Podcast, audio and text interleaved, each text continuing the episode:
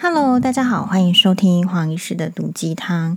感谢呢各位汤友，哎，一直都这个帮这个黄医师呢支持、点赞、分享 YouTube 频道，好像大家有很尽力吧？感谢大家。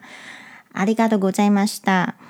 哎，确实，我们想要透过这个 YouTube 增加所谓的被动收入。比如说，我本来就是一个会写部落格的人。 好，让他现在我部落格不想继续缴缴费很久了，他就是满了。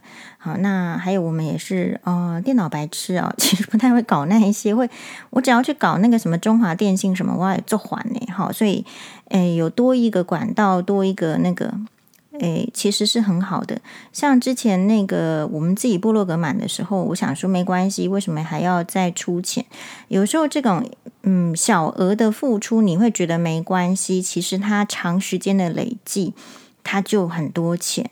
所以它满了之后，其实我日本那个也我我我也有在日本开那个部落格，只是说后来没有，因为那个是免费嘛，就是那免费啊，那有一阵子就是对啊免费。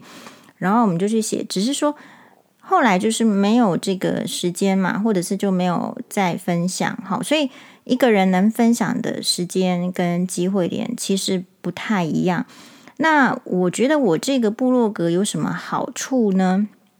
第一个，其实我自己看的时候就是回忆我的青春岁月。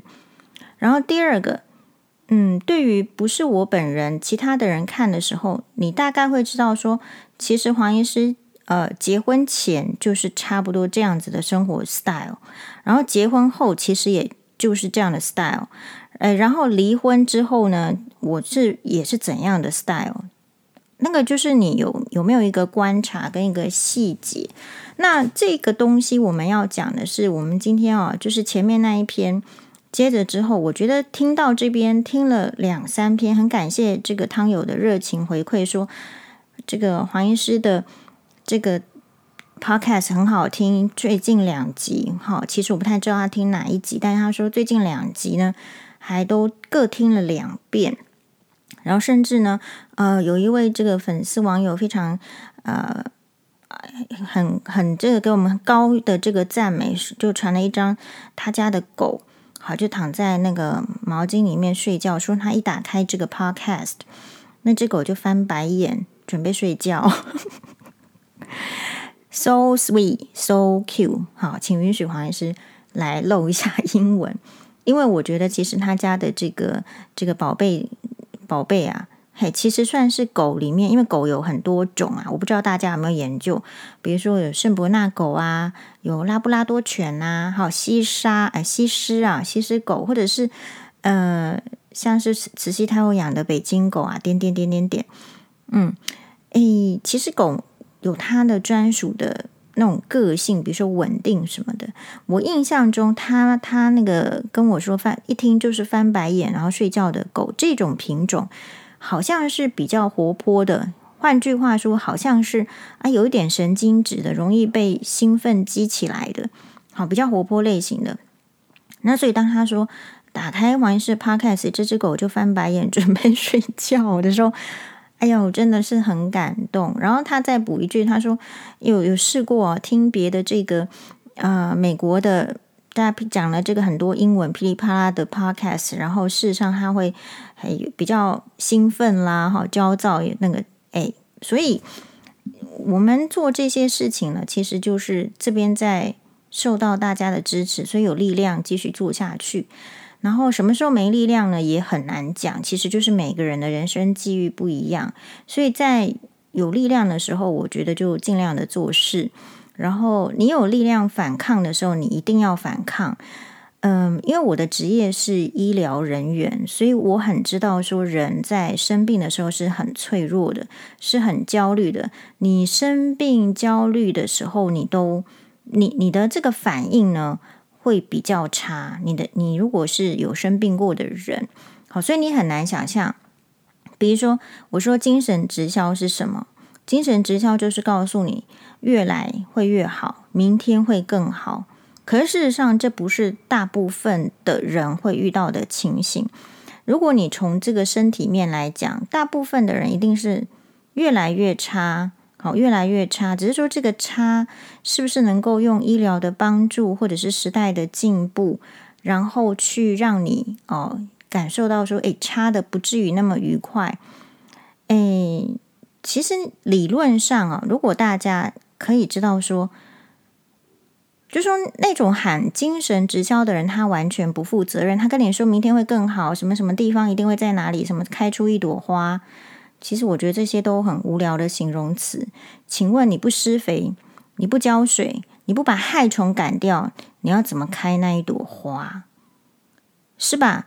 如果没有蜂蜜，哎，说错了，如果没有蜜蜂来传播这个花蜜、花粉，会有新的花吗？其实不会，所以当很多人只是用一些什么绚丽的这些文藻的时候，其实我们是觉得也不需要太相信。但是很多人就被这样的精神直直销呢，就吸住了。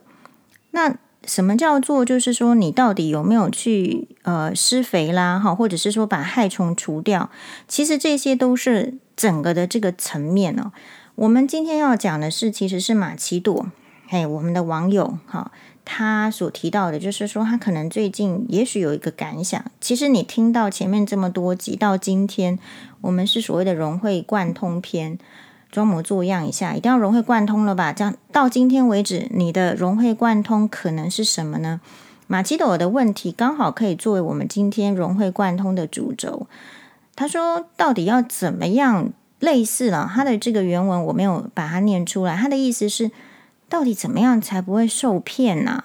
好，真的是知人知面不知心，到底要怎么样去交心呢？因为你心交出去之后，结果发现是被骗，那种受欺骗的感觉很大嘛。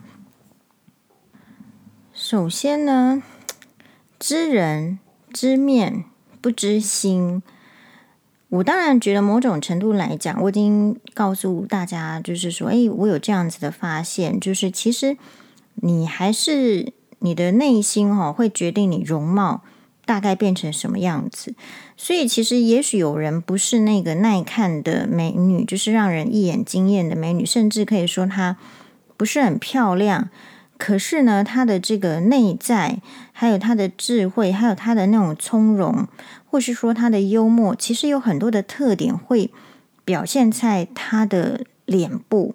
那呃。可是，如果说你这个时代你很习惯，就是看到就是僵化的这个绷着的脸的美女，没有皱纹的，或者是说你很习惯看着，就是说大家把这个眉毛呢，通通都怎么样啦？哈，画得很好看，底呃肤底弄得很好的话，其实你大概要有一个新的想法。为什么你比较不容易从容貌看出这个内心？是因为因为现在的化妆术、包装术。更厉害啦！那个化妆品是不是很进步？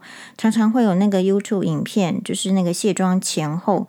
所以第一个，你以前这个其实你说哦，一个人的内在会反映出他在他的这个外表上，那个是以前那个时代是没有什么加工的，没有什么加工物质的，大家都活得很健康。虽然因为医疗的。不啊，不健康。大家知道吗？如果是清朝初年的这个乾隆时代，根据一项统计呢，我类似有读过这样子，它平均寿命大概是四十岁。也就是说，如果我们是清朝乾隆时代的人，现在已经没有在讲话了，没有 podcast，还就是在棺材里面躺着这样，而且还会被盗墓，大概是这样。那呃，所以以前是没有那个加工食品。那现在呢，是很多就是加工食品出来了，因为你生活变得忙碌，你需要便捷。可是吃了加工食品之后，很多为什么说腌制类要少吃？为什么说香肠啊、火腿这些要少吃？就是因为它证实在医学上有实证说，哦，跟这个大肠癌可能是有关系的，或者是说，哎，就是吃太多，就是你要很小心，然后你又有这个基因的话，所以那现所以现在以前没有加工，大家生活的。呃，比较健康。那现在是加工食品，然后大家也生活的不健康了。你有没有想过，就是以前你认定在以前可以用的这些话语，为什么那些古语、古智慧？为什么我说有些古中国的奥思想你要丢到垃圾桶？是因为那个时代可以用的是来自于他们那个时代的智慧结晶，也没错。可是因为时代在改变嘛，时代在改变是大家都知道的事情，可是你很难体会。因为你没有经历时代的改变，所以你你很难体会。呃，我昨天呐、看了一篇这个文章，我也分享给大家。它其实是来自于就是黄医师，就是偶然可能也是，也许是人家看赞了还是怎样的，就是它是一个隐乐书年代志。呃，他说有就是在十九世纪有一个墨西哥女子叫做茱莉亚，其实就是一个印第安的血统这一个部族的一个女孩子。呃，然后他呢就是，呃，出生的时候，因为他们那种原始部落，他出生的时候好像就是被这个。有一点比较奇异的长相，就是如果以现代的人来说，可能就是有一些罕见的基因的表现啊。你可以说疾病，总而言之，就是可能长得很像人猿。然后另外一种说法是，因为那个是很传统的、比较封闭的、偏僻的部落，所以那个部落的人也有人，也许有考古学家或是人类学家去研究说，哎，那个部落的人会跟这个可能野兽好做这个。很亲密的行为，所以也有可能产生，就是呃人跟野兽交配之后所产生下来的这种婴儿。总而言之呢，不知道到底是什么，但是这个妈妈生下来这个婴儿之后呢，就是因为长得太特异了，这个全就是长得很像是猿人。然后可能牙龈是很增生的，好，就是比较像是狒狒啦或者猩猩那个长相，所以呢，这个妈妈后来离开这个部落，但是当然也有可能是被赶出。然后赶出之后呢，因为她的长相很奇特，后来就是我觉得有点类似像是早年就是其实侏儒的概念，其实侏儒它本身是一个基因的表现，但是因为它跟大部分人不一样。所以呢，他其实有天天生上的弱势。那那个时候比较他们的那个，他是墨西哥人嘛，墨西哥可能比较有钱的这种州长呢，就听到这件事情之后说，就把他这个呃养到家里面来，接纳了他，把那孤儿院啦什么点点点之类的。然后后来就是养在州长家，呃，养到二十岁，养到二十岁这中间呢，在家州长家做什么？可能就是做一个呃。女仆的使用啦，或者是一个呃娱乐的使用。后来他这种因为跟别人很特意的这种外形，出都会引起话题。那引起话题就有可能带来商机，所以他后来其实就被建议说服，因为他确实哈，除了这个长相之外，他其实可能对唱歌啦、跳舞其实也有兴趣的，所以人家就说服他开始去登台表演。那可是登台表演的时候，其实不是以他会唱歌啦、跳舞来作为一个号召吸引观众，都是说，哎，大家要注意哦，来看发传单，传单上都是说哦，有熊女呀，好，然后或者是什么嗯女狒狒之类的狒狒夫人，那甚至就是说有这个医生检查说，宣称他不是纯种的人类。然后是人跟猩猩的混血，然后一旦有人看这个很像类似马戏团啊，或者是歌舞剧表演的话，都是要收门票的。那很多人其实就冲着这个要来这个增广见闻嘛，就去看，或是所以人的好奇心是这样。所以呢，后来他就遇到一个所谓的爱情，可是这个爱情其实是他的这个经纪人，嘿，就是经济他之后发现有别人想要跟他抢这个。所谓的墨西哥女子茱莉亚，那什么方法不要被抢走呢？其实就是把这个茱莉亚呢，好让她以为她有爱情，然后就呃就嫁给他，然后就用这样子的名义，好呢继续的来经营什么什么什么，然后甚至就是说后来哦还生了一个小孩，只是说他这个我觉得可能天生的基因啊各方面有限制，在生小孩的时候。其实他的这个子宫就是发生严重的撕裂，然后点点点，所以后来是没有，好没有办法，就是其实就难产而死，然后小孩子也死掉。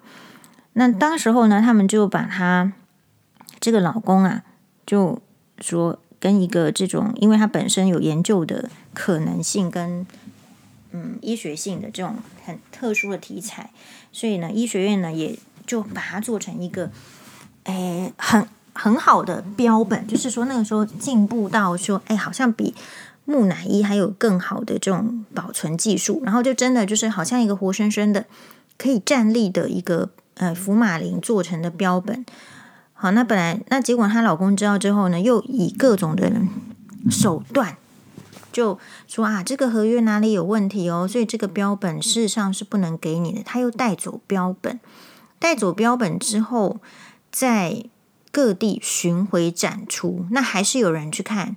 那只是说，随着时代讲的是十九世纪的事情，在这个世界大战之后，开始二战之后呢，呃，可能一些欧洲的国家对人权的那种发想是比较先进的，开始就有，比如说瑞士的政府啊，不是瑞士哦，瑞典，他们就明令说，诶，不可以拿这一些这个人体的，嗯，就是类似往生者的身体哈，遗遗体再来做一些。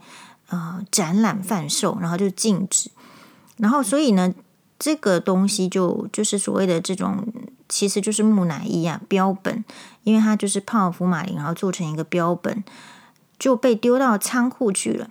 好，丢到仓库去之后呢，有一天可能就是真的有一群年轻的这个年青少年，就是就是顽皮，就冲进去这个仓库乱乱搞，他们以为呢这个。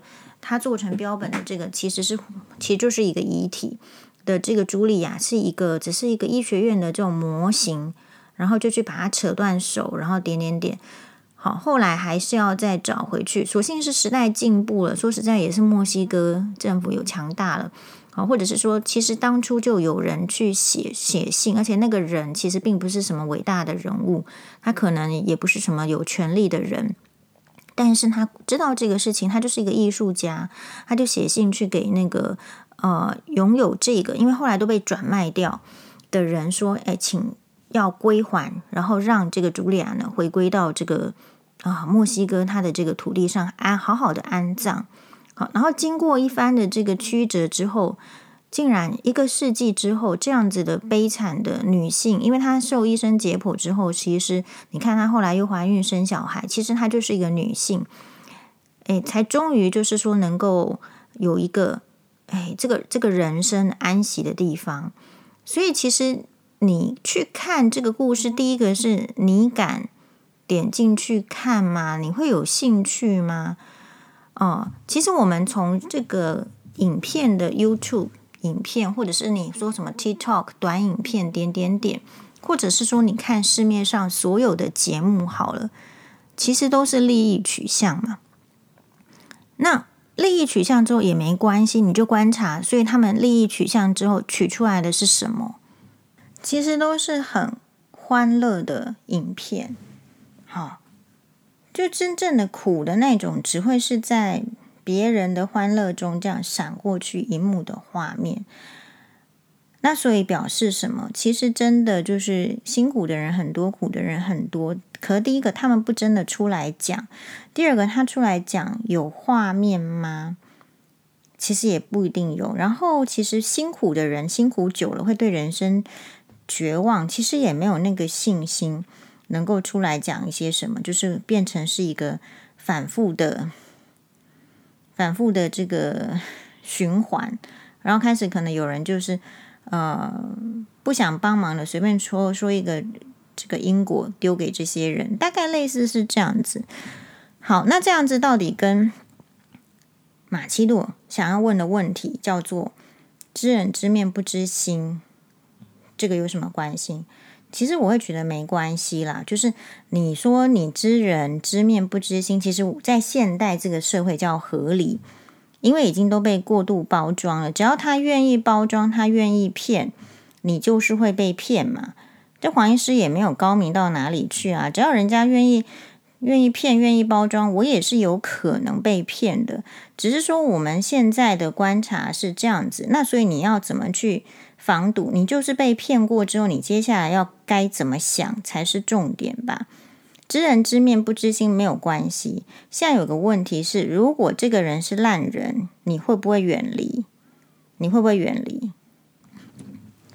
那我希望呢，嗯、各位听众从前面几集到今天呢，可以做一个这个这个叫做什么融会贯通啦。我先提一个，让大家慢慢的进入到。融会贯通的 feel，首先是那个哎，我昨大概前两天嘛，好，就是我不是哎转播了这个，不是高雄大举委众女士给我一个截图，然后是吴欣岱，然后可能他脱了这个脱光衣服，然后在可能他家的浴缸里面这个拍照自拍，拿着一个手机自拍。那我的粉砖下面有一则这个留言，其实这个留言呢是我自己的朋友，这个朋友就是第一个是陈彦明，他是。彰化的这个骨科的这个诊所，哈的这个院长，换言之就是说，他是一个自己在开业的骨科医师。他其实这个人，他本来非常的绿，啊，就人称猪爸，非常绿。然后他会挂布条，他会在诊所门口挂布条，类似像就是说表达他的这个政治意见。好，然后呢，他。可是这样子很绿的人，他后来其实没有那么绿了，或者是说某些观点还是很绿，然后某些观点不绿。我们来看他回我什么？他说：“这是在胡搞什么？为了选举，已经要搞成脱衣舞娘了吗？”好，然后这个另外一个是叫姜玉宽，好，就是我是称他宽哥啦。哈。其实这两个人都是长庚医学院医学，呃，所以我都就是跟就是跟我就都认识。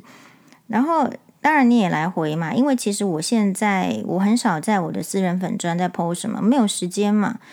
好，他说他这个呃宽哥呢，就指明这个猪爸陈陈院长说，请看一下脸书原文，这张照片是在讲性别角色议题下面的，但是呢，大家各自看图说故事的结果，就是把要选举跟裸露连结了。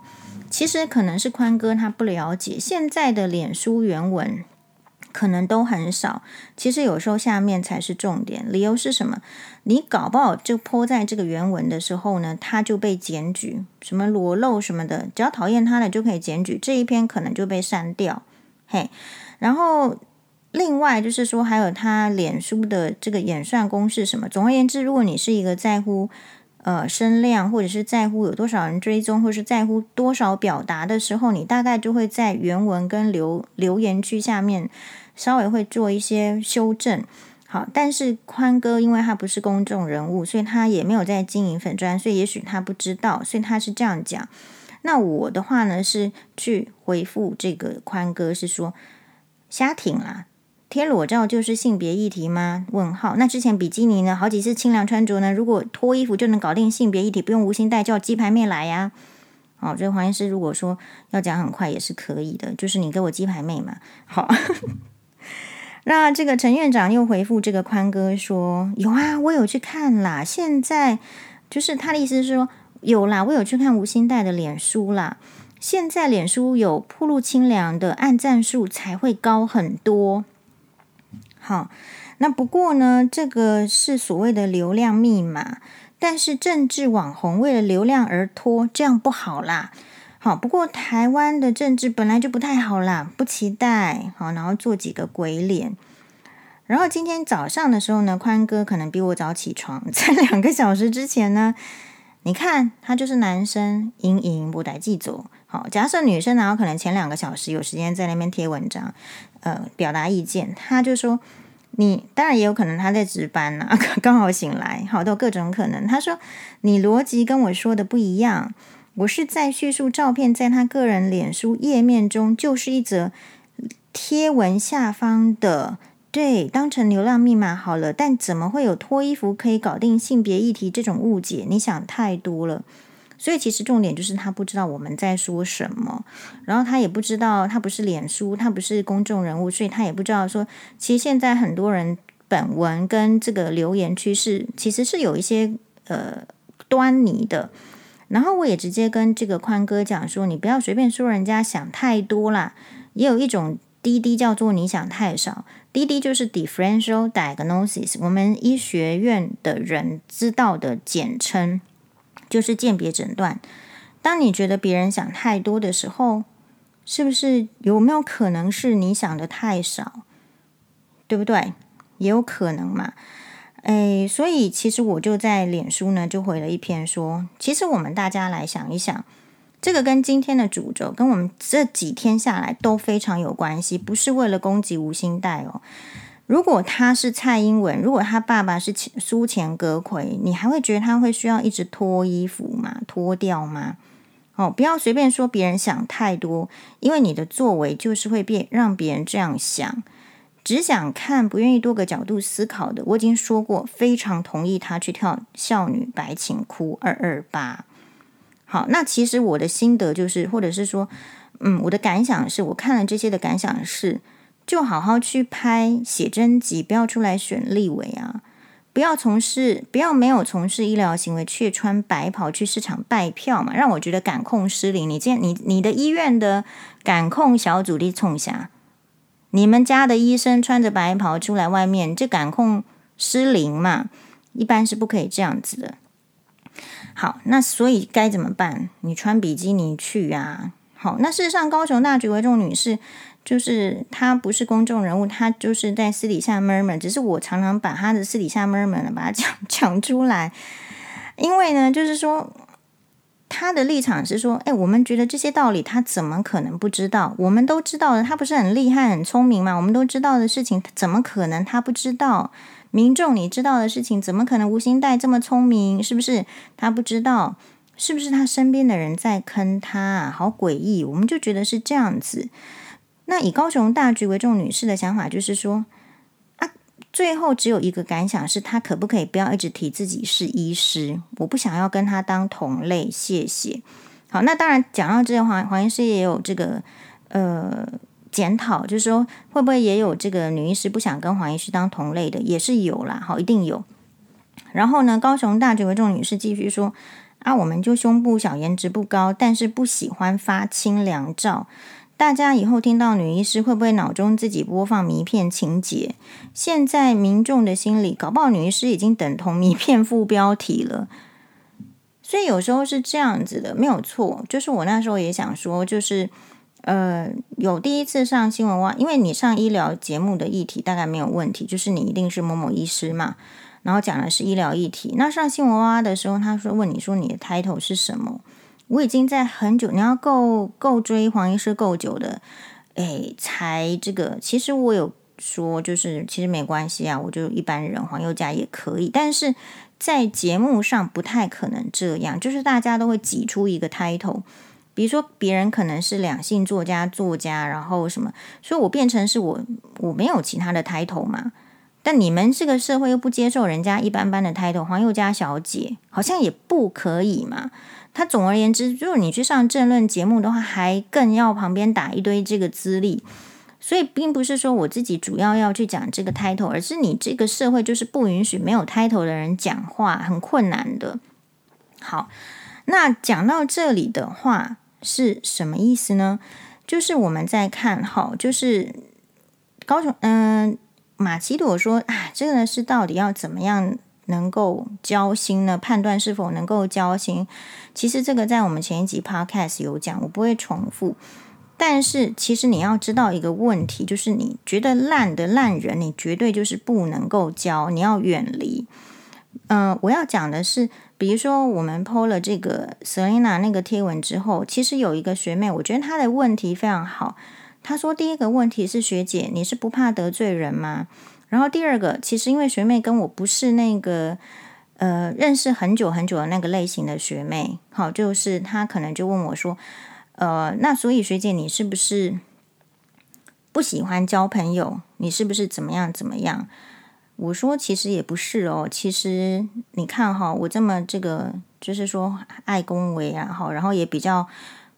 嗯，在这个活泼外比较让人家会觉得说比较大方啦，或者是活泼的，其实不会说不喜欢交朋友。好，我是那个被那个认证说其实蛮适合，就是做什么少奶奶的。好，因为就是可以在那个 social 的场场合里面给大家安排这个吃的那个吃的，然后讲一些话题，然后引起兴趣。如果冷场的时候，我们就怎么样之类的。但是这不代表。我喜欢跟就是不好的、有企图的，然后其实是前后不一致的人做朋友。这件这个是一个很大的区别。就是我在猜测的问题，就是其实一般的人都需要朋友，青少年特别有这个问题，但是他没有办法去从很短的时间之内判断这个朋友是不是好。理由就是像刚刚那个我举出来的例子，宽哥说的，你是不是想太多？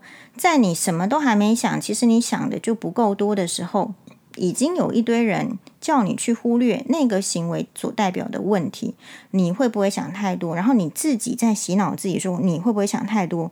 事实上，最后的证明都是你只会想太少，你不会想太多。那如果说你每一个朋友都要花这么多时间去想来想去的话，其实，呃，人生呢，我说时间要精准的使用，就是你不能够去把时间浪费在这些人际上面。人际的意思就是它就是 social。那为什么有些人去把很多的时间花在人际上面？是因为他其实不是那个什么慈济的师兄师姐啦，他其实是想要从人际当中获利。你真的觉得说那些什么有钱人的点点点社团，然后那社团是去去交朋友的，去讲真心话的呢，还是去得到利益的？我的我认为还是得到利益。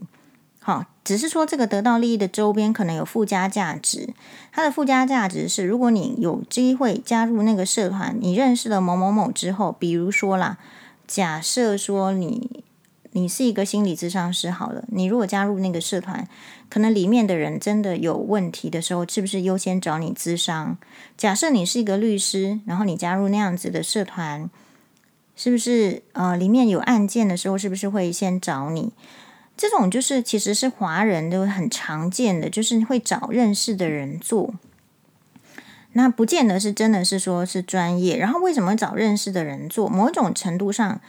不是每一个人，但是某一种程度是，呃，可能第一个稍微比较熟，可以信任，然后知道他做到哪一个程度。第二个，有时候你会相信说你熟，你一开始有认真认识的人会做得比较好。第三个，你是不是有可能就是从这个熟认识的人的那个方面，因为熟啦，所以你要给我打折，然后多一点点的资源，多一点点的付出，所以我的结果就比较好。所以其实这样子就是以利相聚，一定是以什么利而散嘛？嘿，以利相聚的人一定是以利而为善。所以，呃，我觉得朋友有分很多种，然后你一定要就特别是年轻的族群，你本来就是会从你这个地方试试看，那个地方试试看之后得到的结论。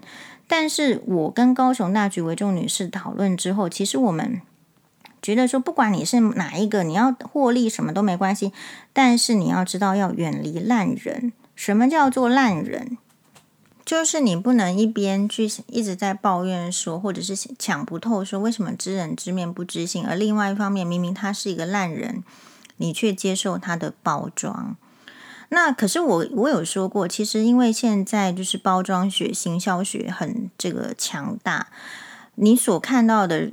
大部分的人其实是透过包装的，只是说有一些人包装其实是只是加分，并不是真的说掩盖他的本质许多。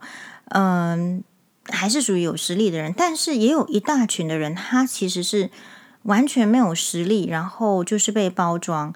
比如说，其实你有没有想过，曾经的这种，就是像这个最近的有些中国的明星也是这样，可能他现在开始爆红。好，大家看起来就是那个荧幕前面，然后是一个很清纯可人、乖巧的样子。大家喜欢的形象就是清纯可人、乖巧。可是其实他的本质，听说就是可能是学校以前就是太妹。所以这样要怎么办？可是你要知道的是，如果这件事情可以包装的时候，那就表示说，其实你不是。不是马奇鲁这种伤心了，或者是说遗憾，或者是怀疑说为什么被骗，而是因为这些包装的太好的时候，本来就是会让你被骗。但重点是，如果你没有能力去看出，经由这些细细节，或是好几个故事这样听下来，你没有办法去分分别的话，那最终你就会反复不断的陷入这种问题。然后，因为我们人生的资源很有限。好，如果今天我是你看一下，我们如果是郭台铭的话，你会自以为有很多的钱可以去做人际 social，对不对？但是我相信郭台铭或者是王永庆或是什么，他们 social 的对象就是更筛选。所以你有没有发现有一个问题？就是我们讲的一九八八年的诺贝尔文学奖所得主所讲的那个句话讲的太好了：财富是留给强者的，道德是留给弱者的。好，所以当你在考虑道德，你不能把别人想得太坏，我是不是怎么样的时候，其实你已经陷入那个迷思了。好，那什么叫做就是呃包装？就是就是他要，其实说穿难听的是想要骗钱嘛。如果你不想要钱，不想要获得利益，那就不需要包装。就是你有信信赖，说我这个就是好的，但问题是这种包装跟日本精 精美的包装是不一样哦。日本精美的包装，它真的是加分，就是这个东西它本来就是好的、好用的，然后它包装了，这说出来这种包装的魅力，我们也抵不过。可是最差的包装就是说，有我之前有分分享过什么，在北美什么叉叉叉什么，竟然外面是说什么。然后里面打三明治，里面打开竟然只有三条三三三个丝哦，三个丝的黄瓜，然后在那边讲了一大堆什么呃出水啦，什么点点点点点之类的，那个就是本质是这样，可是它竟然包装成正常的三明治，大家有想过这个问题吗？本来是我们自己知道就好的事情，但是这边呢无私的分享给今天有缘的这个汤友哈。其实哈，这辈子你要怕的不是知人知面不知心，你要怕的是烂货。因为烂人，你你想不想过好生活？不管你是好人还是烂人，你其实都想过好生活。可是什么叫做烂人呢？烂人就是他想过好生活，可是自己赚不到，那就抢。可是我们大家一般会觉得说很，很如果是他就是长了一副土匪样。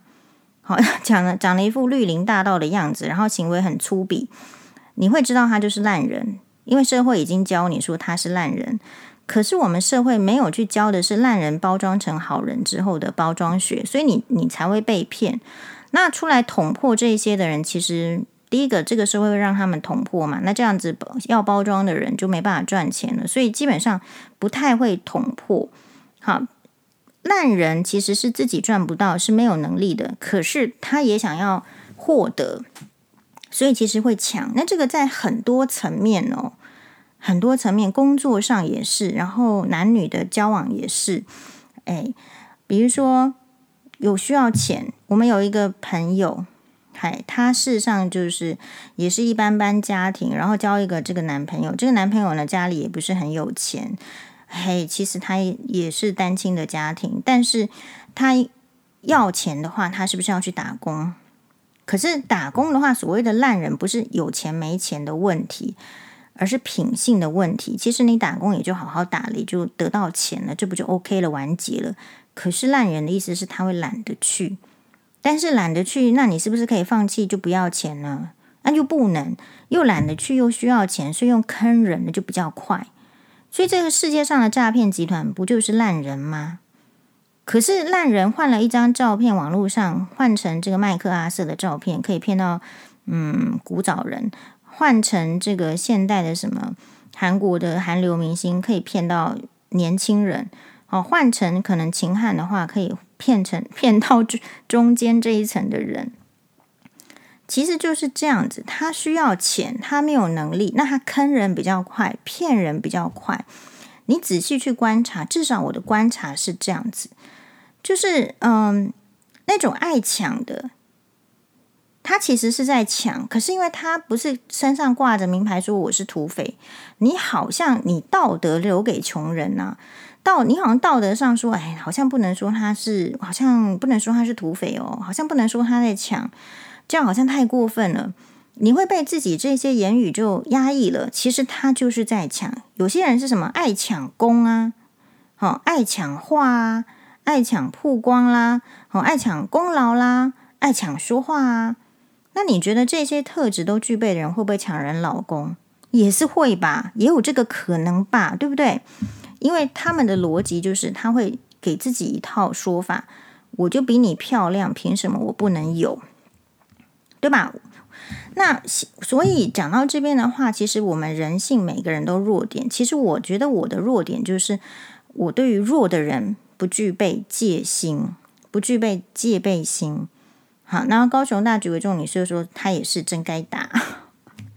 其实弱也可以邪恶，富也可以善良。可是不知道曾几何时开始，你这个社会大众好像已经不好意思再说弱的人是邪恶的啦。你弱了，难道就应该要善良吗？但是善良的标准在哪里？好，我们有一个这个朋友，他就是他家里是比较穷的，可是他呃，我这个朋友他比较好啊，就是说有有一些机会。但是他不会跳出来说他爸妈都没栽培他，都是他栽培他自己。他那个优秀是优秀到，就是说他都拿奖学金，然后发奖学金的那一天，就是他爸爸妈妈都来把他的钱拿走。然后其实他的爸爸妈妈天生就比较不喜欢他，据他的说法是他长得比较丑啦。好。有可能嘛？人会自己去找这种各种的解释，或或者是说他们家就两个小孩，虽然不是重男轻女，但是他爸妈好像因为姐姐比较健康、比较漂亮，也许哈，或者是第一个小孩，所以爸妈比较喜欢那个姐姐。所以其实姐姐并没有被要求，也没有感受到什么刻苦，所以姐姐后来其实是就是一般般。但是一般般，那那那个这个妹妹她当这个女医师之后呢？女医师是不是在这样子能力的家庭里面就会被认定说是比较会赚钱的？所以全部的人都是跟这个女医师朋友要钱。好，然后呢，这个他们会装，就是照我这个女医师朋友的说法，就是一方面跟你装弱、装悲情，好，真的很苦，怎么样怎么样？一方面就会跑去韩国旅游，是就是，那你是不是也是要经历过？就是说啊，你一开始对这个弱的。人没有没有戒备心，好啦好啦，我们都多一点这个能力啊！反正老天给我这个多一点能力，就是要让我多做事的，不然难道我要变得跟他一样吗？可是你的那个标准跟原则是不一样的，就是所谓的烂人是所谓的好人跟烂人，我其实有很多种分法。以今天我们在这个时间点的这个标题里面，还有回回应马奇朵的问题是，其实我觉得所谓的好人就是。知所本分，然后不去抢不不是自己该得到的东西。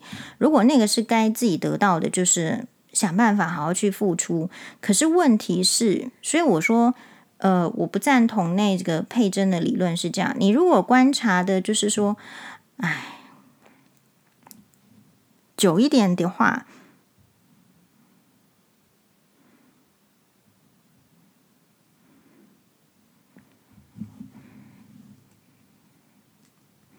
结结果，那个宽哥就来说，州官就可以说人家瞎挺，百姓就不能说人家想太多。大家知道吗？其实我也把宽哥封锁了。好，我妈妈我都封锁了，你觉得我不会封锁宽哥吗？就是这样。如果那个逻辑差太多的，不要讲超过三句话。马奇朵，你可以像我这样吗？你会觉得说封锁了宽哥就是得罪他吗？其实他从头到尾都不了解我这个人，他才会来这样子撸我嘛，对不对？那你觉得我们活到这个中年了，过去的交往都没有让他了解我，因为其实真的也不是那么熟。那我们还需要说什么吗？其实人生到马奇朵，您可能年纪比较轻。好，那我再回回过来，这个呃，一秒就回过来，就是那个所谓的呃，这个好人跟坏人，就是好人，我觉得他具备的。真不是讲钱，也不是讲资质，也不是讲背景，他可是他具备做人的原则，比如说巧言令色、嫌疑人嘛。然后所谓的好人是知道自己的界限，然后每个人都想要从别人身上得到这个利益，好之类的。那可是你到底是好了？那讲到这里，就是说。我这高雄大橘为重女士就是说，我觉得吴欣岱搞不好会动员一些女医的力量来找你麻烦。好，他们有一些人的风格就是这样。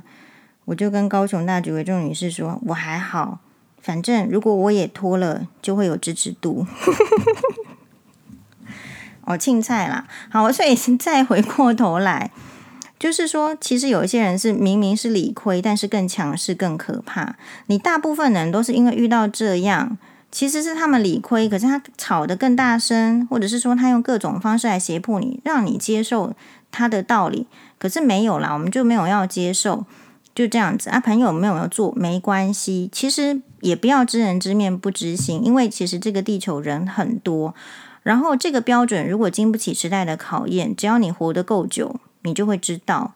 那你不用去争那个，就是别人的道理。一定要放在自己身上。有时候你会觉得这个朋友为什么没办法？是因为你其实有可能想把自己的道理放在他身上，然后也非常有可能因为想要做朋友，所以你必须要把他的道理放在自己的身上。可是明明这两种道理是打结的，因为我说过，就是有好人跟烂人之分。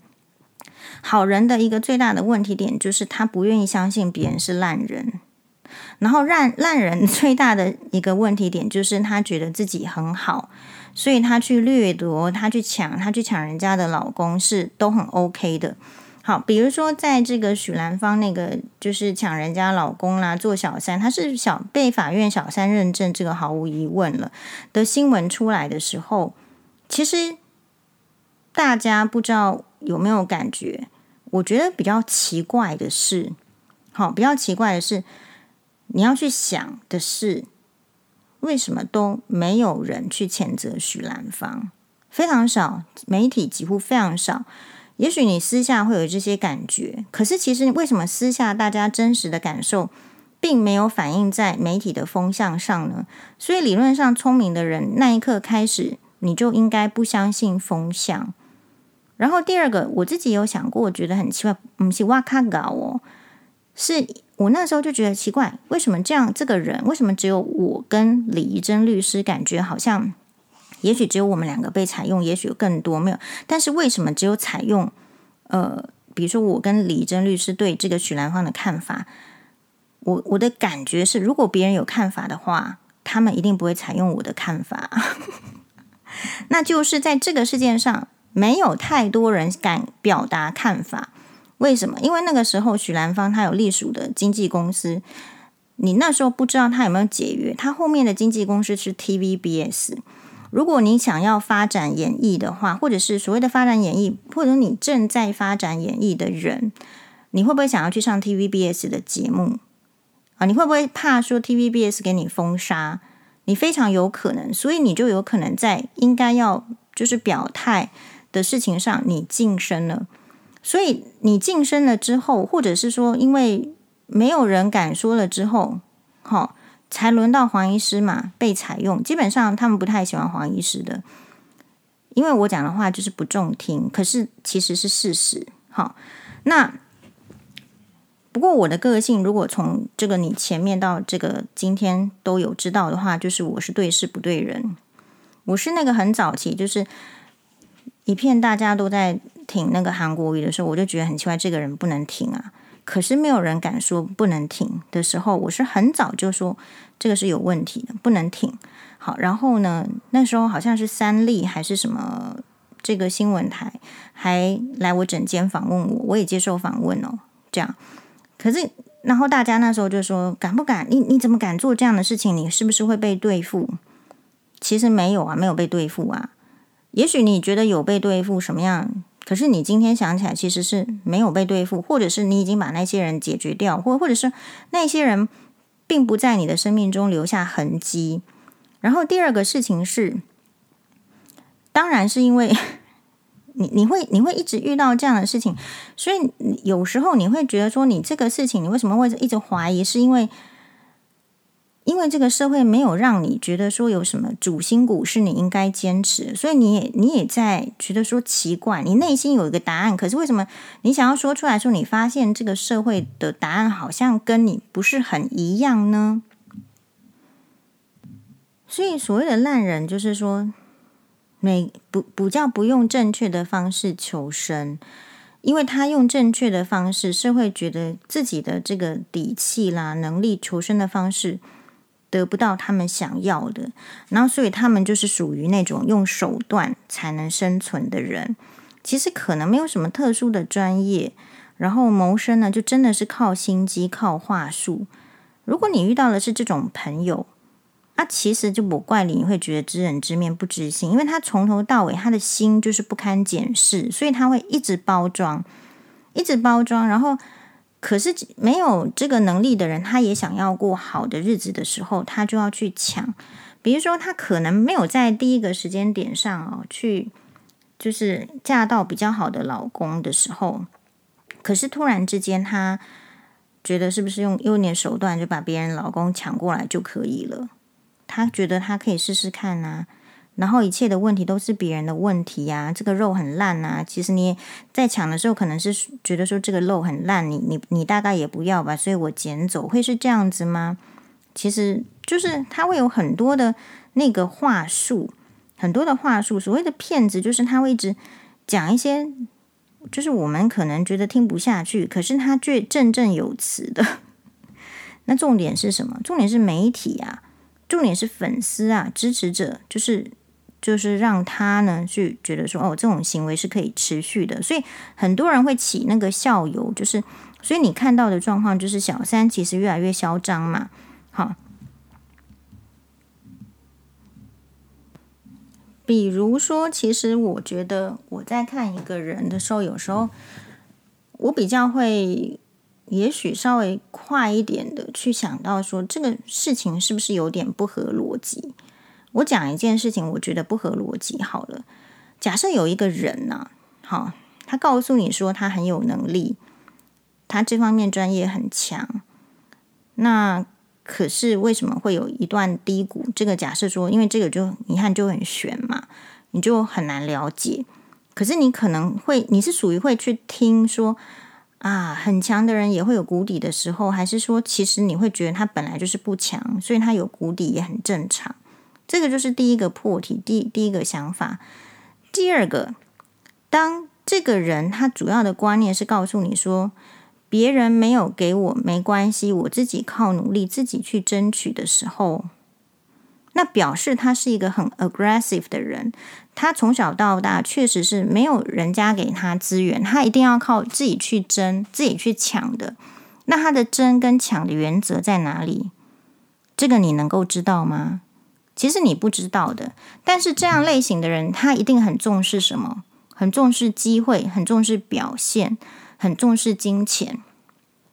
那如果是这样子类型的人跟你讲说，哎，这个做单亲妈妈也没关系，然后自己去就是好好努力，不要去靠这个男人给钱了，看给跟人家要钱还要看脸色，还不如自己出去赚钱的时候，你乍听之下其实会觉得好像对哦，精神精神直销。可是你会想说，如果从小是这种很积极、很努力的心的人，怎么会没有去跟这个前夫？要到一笔钱，要到一笔抚养费，你觉得有可能吗？那如果真的没有钱，真的那么惨的人，会不去法院要一笔抚养费吗？所以这是我很深的感慨。反而是黄医师这种，就是说循规蹈矩，真的是乖乖牌的人，叫一直被这个社会臭骂。好，比如说，如果我们有这个一个月拿这个小一个小孩两万四千五，下面就会有酸民说：哇，拿这么多，可能别人的小孩没有。或者是点点点，你有想过，其实就是这个类型。你前面有那一段故事，其实它是要包装啊。可是你包装你自己没关系啊，你让其他并不是这么想要包装、这么想要行销自己的这个单亲妈妈，或者是其实受比较困境的弱势，要怎么办呢？对不对？因为每一个人的那个个性，他的个性就可能不是要去。抢夺的要去争这个，要去争那个，他已经是那种个性的时候，你再来跟他讲说，诶，靠自己哦，哈，其实那个都是说好听的，